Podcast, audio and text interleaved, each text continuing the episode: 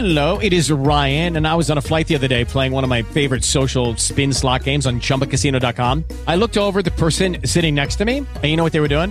They were also playing Chumba Casino. Coincidence? I think not. Everybody's loving having fun with it. Chumba Casino is home to hundreds of casino style games that you can play for free anytime, anywhere, even at 30,000 feet. So sign up now at chumbacasino.com to claim your free welcome bonus. That's chumbacasino.com and live the Chumba life. No purchase necessary. Group. Void prohibited by law. See terms and conditions. 18 plus.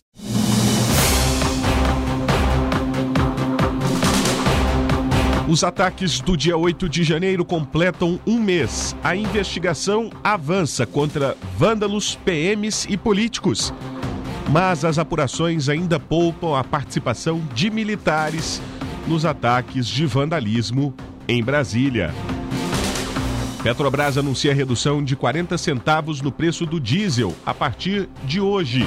O presidente Lula se prepara para viajar aos Estados Unidos. Ele se encontra com o presidente norte-americano Joe Biden em Washington na sexta-feira. As críticas do BC são amenizadas após a divulgação da ata do Copom. O ministro da Fazenda, Fernando Haddad, diz que a ata divulgada ontem foi bem recebida pelo governo. A volta do Bolsa Família deve ser publicada em medida provisória a ser apresentada na próxima semana. E o Flamengo dá adeus ao sonho do Mundial de Clubes. Quarta-feira, 8 de fevereiro de 2023. O Jornal Educadora está no ar.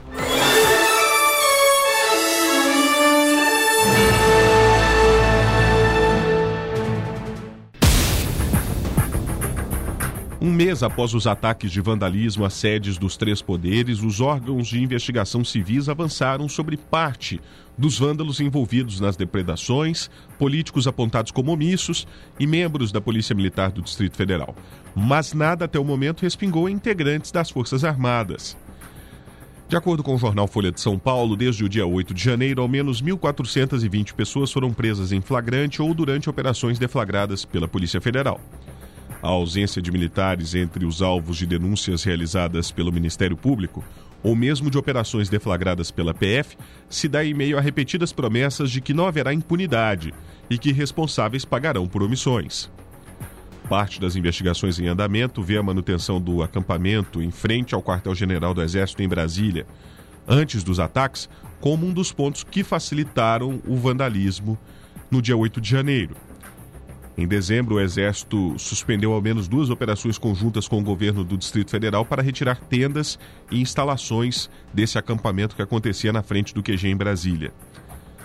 Na noite dos ataques, o Exército ainda impediu a, entrada da Polícia Militar para prender os vândalos que lá estavam. A desmobilização do acampamento e a prisão aconteceu apenas no dia seguinte, quando muitos já haviam deixado o local. A tensão entre militares e o governo, causada pela falta de confiança do presidente Lula na forma de atuação das Forças Armadas durante os ataques, resultaram na queda, no dia 21 de janeiro, do comandante do Exército, general Júlio César de Arruda. Ainda segundo o jornal Folha de São Paulo, um relatório em posse do Ministério da Justiça identificou ao menos oito militares da ativa lotados na presidência da República durante o governo Bolsonaro, que compareceram no ano passado a atos nesse acampamento em frente ao quartel-general.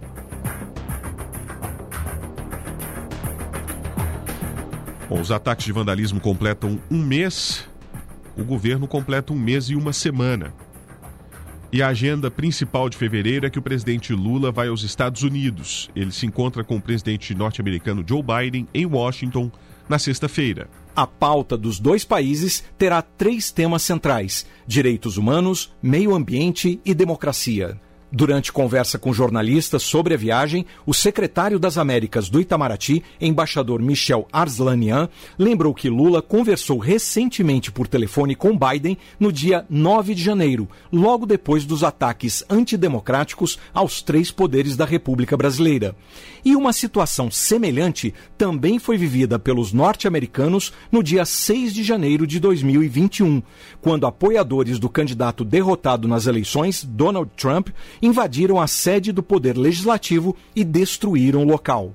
Dois países experimentando desafios é, semelhantes, né? uma preocupação comum com o tema da radicalização, violência política. Então, acho que será uma oportunidade ímpar para que os dois líderes enviem uma mensagem de forte apoio a processos políticos sem recursos a extremismos, à violência e com o uso adequado das redes sociais, das plataformas de mídia social.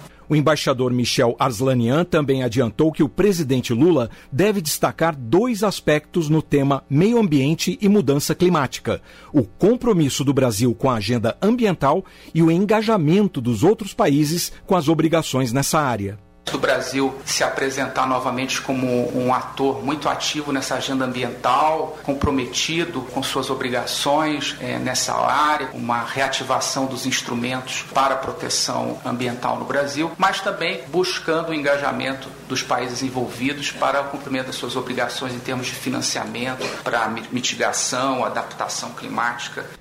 Segundo o embaixador, a pauta dos direitos humanos também deve ser destaque durante a visita de Lula à Casa Branca, já que a secretária norte-americana Debbie Alland, responsável pelas políticas dos povos indígenas nos Estados Unidos, esteve na posse de Lula e chegou a encontrar a presidente da FUNAI, Joênia Wapchana. Para o embaixador Arslanian, temas como segurança alimentar, promoção do desenvolvimento econômico, fortalecimento da paz e da segurança, além do controle da migração regional, podem ser discutidos. E o presidente brasileiro ainda deve ter agenda com parlamentares democratas. Lula irá aos Estados Unidos acompanhado da primeira-dama Janja, do chanceler Mauro Vieira, do ministro da Fazenda Fernando Haddad e das ministras Marina Silva do Meio Ambiente e Aniele Franco da Igualdade Racial. Da Rádio Nacional em Brasília, Oussama El Gauri. Jornal Educadora. A medida provisória que traz de volta o Bolsa Família deve ser apresentada na próxima semana, após a viagem de Lula aos Estados Unidos. Lula viaja na sexta-feira, dia 10. O ministro do Desenvolvimento Social, Wellington Dias, deu a informação nesta terça-feira. Nós queremos, na volta do presidente dessa viagem aos Estados Unidos, já ter uma proposta para apresentá-lo e, a partir daí, a definição dos passos seguintes. O texto vai tratar dos critérios para o pagamento do Bolsa Família, que são as contrapartidas, regras que são cobradas dos beneficiários, como frequência escolar e manter a vacinação atualizada. Um desafio será garantir que a ação tire as pessoas da extrema pobreza, explicou o ministro Wellington Dias. Se eu tenho uma família com 10 pessoas recebendo 600 reais, o per capita é 60 reais. Você transfere renda, mas não tira da extrema pobreza. Então não é um desafio fácil. Estamos lá com as equipes trabalhando, porque além disso, mais o compromisso do presidente é de pagamento mais elevado para famílias com crianças até seis anos. O ministro participou de um evento da Caixa Econômica Federal em Brasília.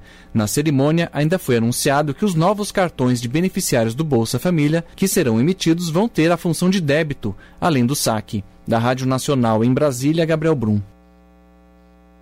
Educadora. Jornal Educadora.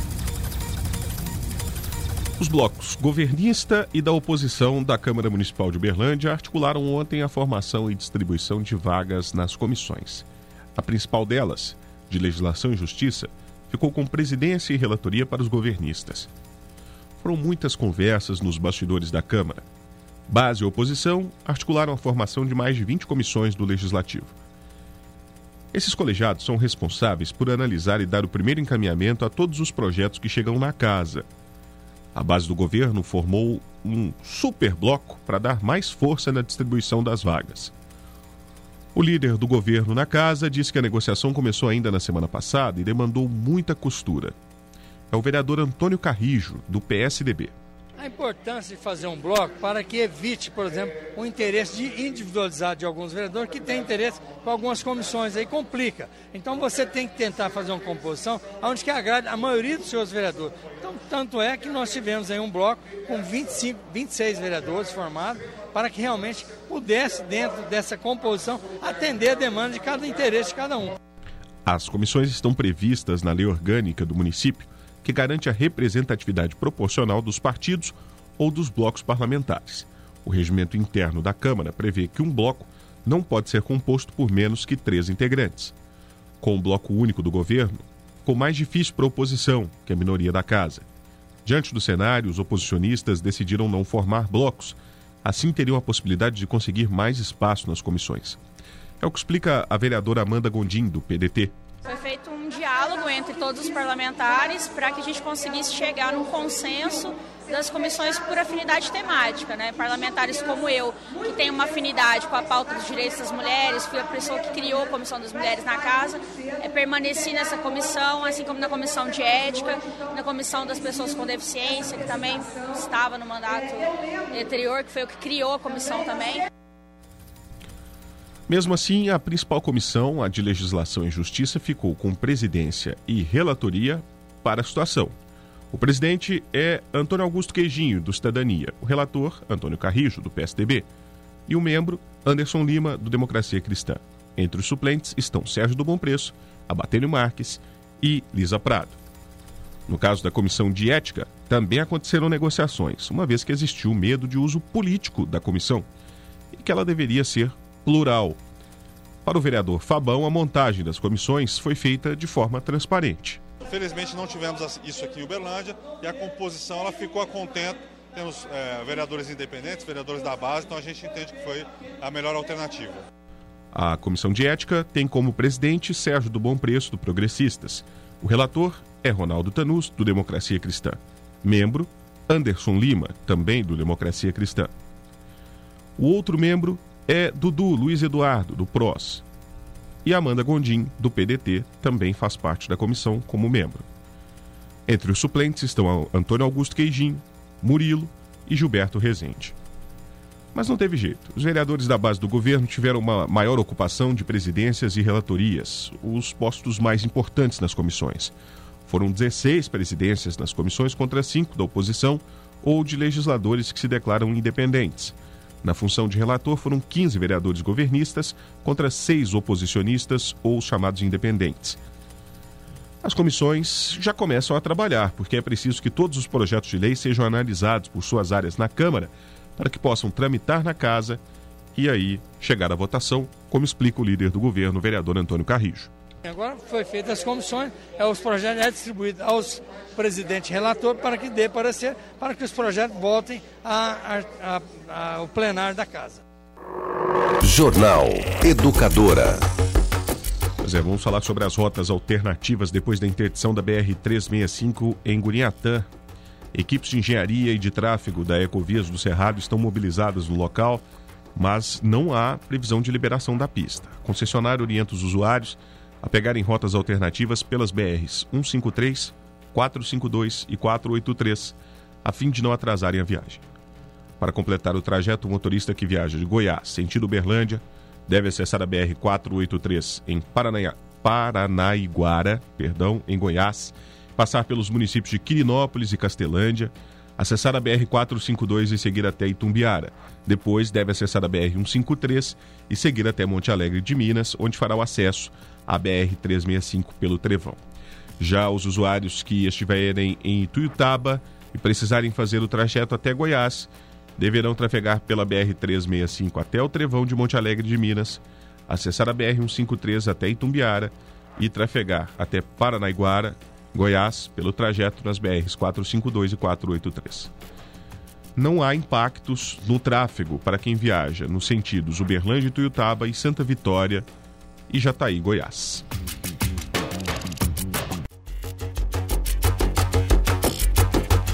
mais um capítulo no embate entre o presidente Lula e o Banco Central. O titular da República afirma que o Congresso precisa cobrar o presidente do BC, Roberto Campos Neto. A terça-feira foi marcada por mais um dia de embate entre o presidente da República, Luiz Inácio Lula da Silva, e o Banco Central. O petista vem fazendo uma série de críticas à taxa básica de juros praticada pelo BC, atualmente em 13,75%. Lula também faz uma ácida crítica à independência da instituição, concedida pelo Congresso Nacional no governo passado. Mas, nesta terça, dois atores entraram no cenário: o ministro da Fazenda, para amenizar a tensão, e o próprio presidente do BC, em defesa da instituição.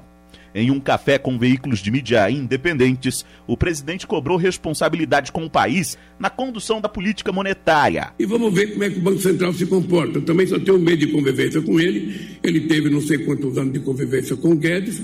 Eu acho que o Senado tem que ficar vigilante. Porque eu lembro quantas críticas eu recebia da Fiesp toda vez que aumentava a taxa de juro. Eu lembro quantas críticas eu recebia do movimento sindical quando aumentava a taxa de juro. Eu lembro quantos senadores faziam um discurso contra mim pelo aumento da taxa de juro. Eles agora não tem mais que cobrar do presidente da República. Ele tem que cobrar deles. E eles podem. É isso que eu espero. É isso que eu espero. Estou muito tranquilo, eu não quero, eu não quero confusão. Já o ministro da Fazenda, Fernando Haddad, atuou como um bombeiro para amenizar a tensão entre Lula e o BC. Ao conversar rapidamente com jornalistas, Haddad defendeu a harmonia entre o governo e o Banco Central. Nós vamos, como eu disse já várias vezes, harmonizar a política fiscal com a política monetária. Uma ajuda a outra. A política fiscal ajuda a política monetária é, como se fosse um organismo com dois braços, né? Que tem que trabalhar juntos em proveito do mesmo objetivo. Já o presidente do Banco Central, Roberto Campos Neto, falou pela primeira vez após os sucessivos ataques de Lula ao BC. Ele não mencionou diretamente o presidente da República, mas em uma palestra nos Estados Unidos, Campos Neto defendeu a autonomia do BC, que, segundo ele, serve para desconectar a política monetária de interesses políticos. Agência Rádio Web de Brasília, Yuri Hudson. Pois é, mas nem só de críticas vive o governo. A ata do Copom, divulgada ontem, agradou parte dos integrantes da equipe econômica, apesar das críticas públicas que o presidente Lula está fazendo à atuação do Banco Central. O governo recebeu bem a ata da última reunião do Copom, o Comitê de Política Monetária, divulgada nesta terça-feira pelo Banco Central, como disse o ministro da Fazenda, Fernando Haddad. A ata veio melhor do que o comunicado, uma ata mais extensa, mais analítica, colocando pontos importantes sobre o trabalho do Ministério da Fazenda, uma ata mais, vamos dizer, amigável em relação aos próximos passos. Na última reunião, o Copom manteve a taxa de juros básica, a Selic, em 13,75%.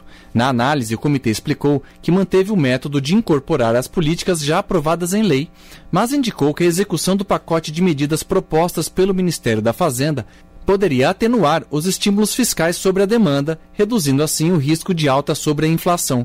Sobre esse pacote, Fernando Haddad disse que já está em curso. Semana passada nós tivemos uma vitória até surpreendente no Supremo Tribunal Federal. O julgamento ainda não terminou, mas nós já temos 6 a 0 o placar é, em relação à coisa julgada. Isso é um recado importante para os debates sobre o CARF no cenário avaliado pelo Copom, as projeções de inflação estão em 5,6% para este ano e 3,4% para 2024. A meta atual é de 3,25%, com um limite de 4,75%. O comitê apontou especial preocupação com a deterioração das expectativas de inflação de prazos mais longos. O colegiado entendeu que a decisão de manter a Selic em 13,75% reflete a incerteza ao redor dos seus cenários e é compatível com a estratégia de convergência da inflação para o redor da meta em 2023 e 2024. O documento ainda enfatizou que não hesitará em retomar o ciclo de ajuste caso o processo de desinflação não transcorra como esperado. Na Rádio Nacional em Brasília, Gabriel Brum. Pois é, e a Petrobras vai reduzir o preço do óleo diesel A produzido pela empresa a partir de hoje.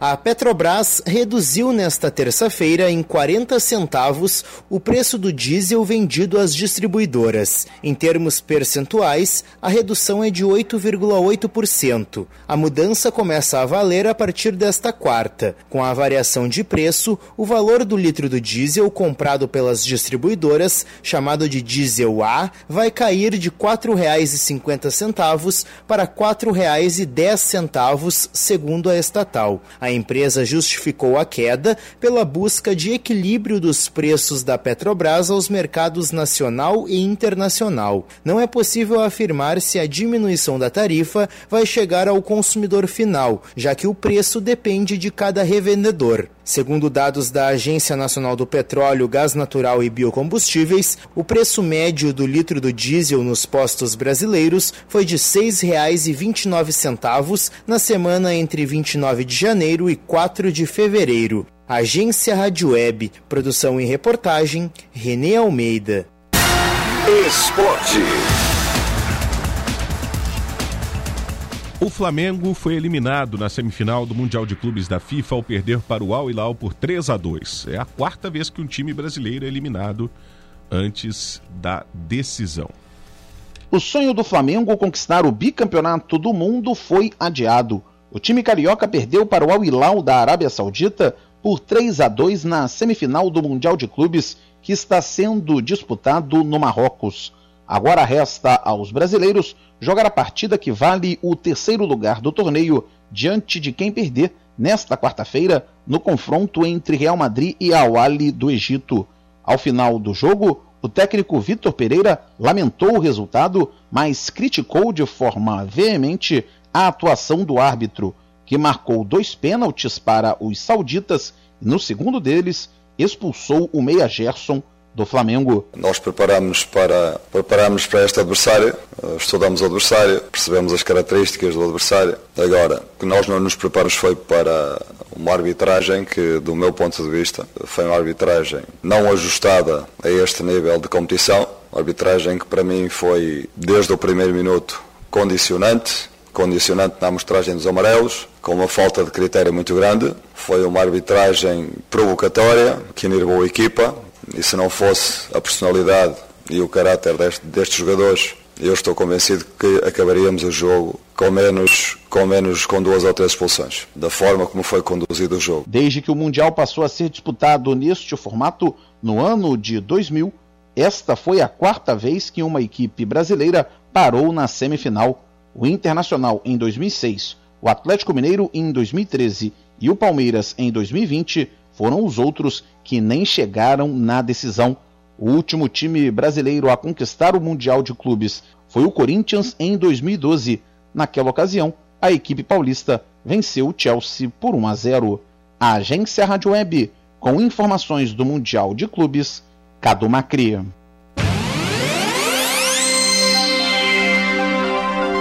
Agora aos destaques do noticiário internacional. É com você, Luciele Melo. Bom dia. Bom dia, Victor e ouvintes do Jornal Educadora. Após o terremoto de magnitude 7,8 que atingiu a Síria, os confrontos políticos e a guerra no país fazem com que os governos de alguns países optem por fazer doações a organizações não governamentais, as ONGs, e não diretamente ao governo sírio ou aos rebeldes que controlam parte do país. Os Estados Unidos afirmaram que estão comprometidos a ajudar moradores da Turquia e da Síria, mas o governo americano descarta a possibilidade de um diálogo direto com o governo sírio. O porta-voz do Departamento de Estado dos Estados Unidos disse que os americanos vão ajudar a Síria por meio de ONG, sem negociar com o governo de Bashar al-Assad. É que os americanos não o consideram um presidente legítimo. Os Estados Unidos romperam com Bashar al-Assad em 2011. Naquele ano, houve uma série de protestos no país e a situação acabou se tornando uma guerra civil. A União Europeia disse que está dando dinheiro para organizações humanitárias que estão fazendo operações de busca e resgate na Síria e distribuindo água, produtos de higiene e cobertores. E um balão misterioso da China que apareceu no céu dos Estados Unidos acabou derrubado no mar pelos americanos. Os Estados Unidos alegaram que tratava-se de um objeto de espionagem, mas a China afirmou que o balão era um instrumento meteorológico que desviou da rota e viajou até o território americano. As declarações e acusações se tornaram mais um ponto de estresse de uma relação já muito desgastada entre as duas maiores potências do mundo e a derrubada do balão no mar no último sábado pelos Estados Unidos, na costa dos estados da Carolina do Norte e do Sul, gerou insatisfação da China. Especialistas dividem opiniões sobre o objetivo do balão. Alguns acreditam que os Estados Unidos usaram o balão para fazer uma provocação numa jogada de Biden. Outros dizem que o balão pode ter sido usado pela China para saber, por exemplo, qual o tempo de reação dos Estados Unidos e quem comanda o abatimento. Da redação educadora, Luciele Melo.